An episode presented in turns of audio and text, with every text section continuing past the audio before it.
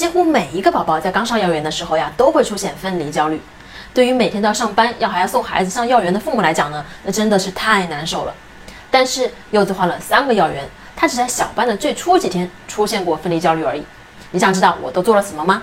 我给大家总结了六个步骤，这六个步骤将非常详细的告诉你如何帮孩子具体的来解决这个分离焦虑的问题，如何能让孩子呢爱上去幼儿园。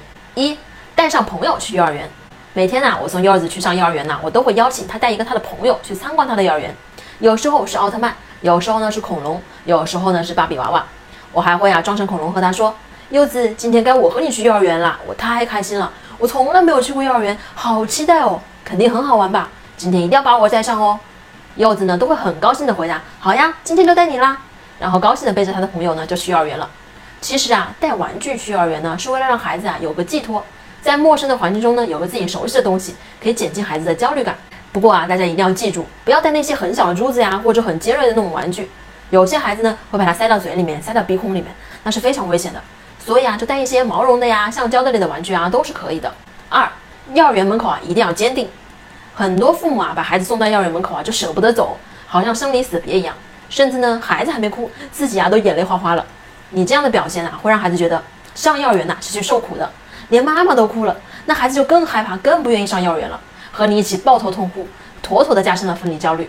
我怎么做的呢？我把柚子呢送到幼儿园的门口，就对他说：“今天呢，你一放学，第一个就能看到妈妈在门口等你，我一定啊第一个过来接你。”老师这个时候啊，一般都会在幼儿园门口呢迎接孩子。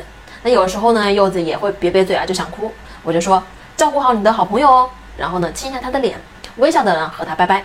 等他进了校门呐，你就可以转身离开了。第三，早点来接。最好赶在孩子放学前五分钟就来接孩子，宁愿你等孩子，也别让孩子等你。尤其是小班的孩子，因为孩子啊在幼儿园待了一天，已经很想你了。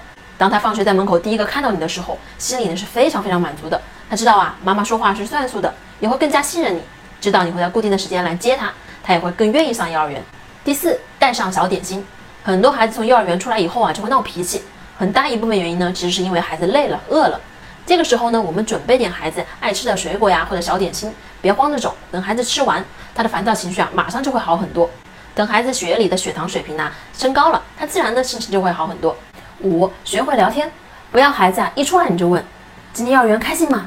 小朋友有欺负你吗？喜不喜欢吃幼儿园的菜呀？你这样一问，孩子肯定会说不开心，有人欺负，不好吃。因为啊，刚上幼儿园，孩子面对的全部都是陌生的环境和陌生的人，难免会不适应的呀。怎么可能会很开心呢？那我一般会怎么问呢？我会说：“今天在幼儿园玩了什么游戏呀？我看到你们画画了，画的什么呀？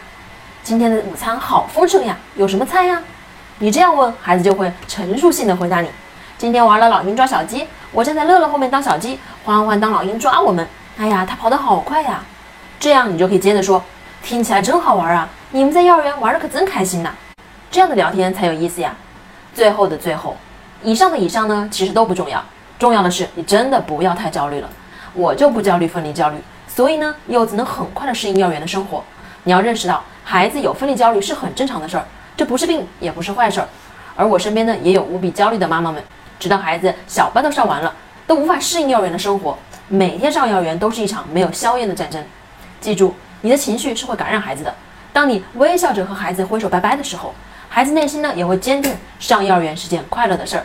我是不完美柚子妈妈，让你的育儿变得简单。